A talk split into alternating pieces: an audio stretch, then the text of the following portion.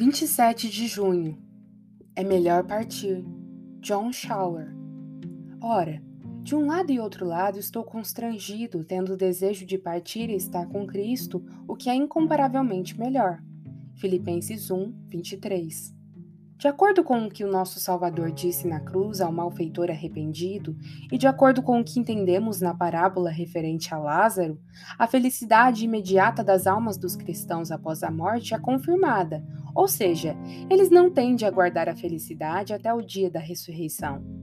Quando o corpo de Estevão adormeceu, o Senhor Jesus recebeu seu espírito e o apóstolo deseja ser despido deste tabernáculo terreno para que a sua alma possa entrar na casa construída não por mãos humanas e ele possa estar na presença do Senhor.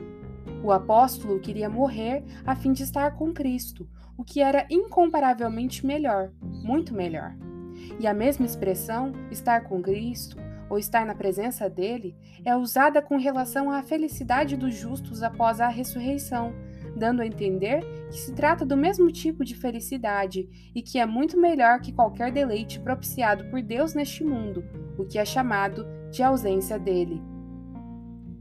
Lemos também que as almas dos mártires que vieram da tribulação e tiveram as suas vestiduras lavadas no sangue do Cordeiro se acham diante do trono de Deus e o servem de dia e de noite no seu santuário.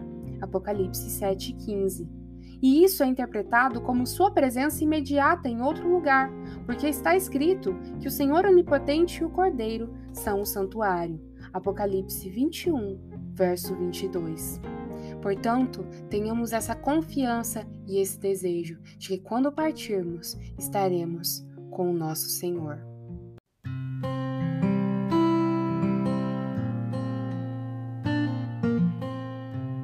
Você ouviu a leitura do devocional Dia a Dia com os Puritanos Ingleses, da editora Pão Diário. Uma leitura que você encontra aqui no Devoção Diária.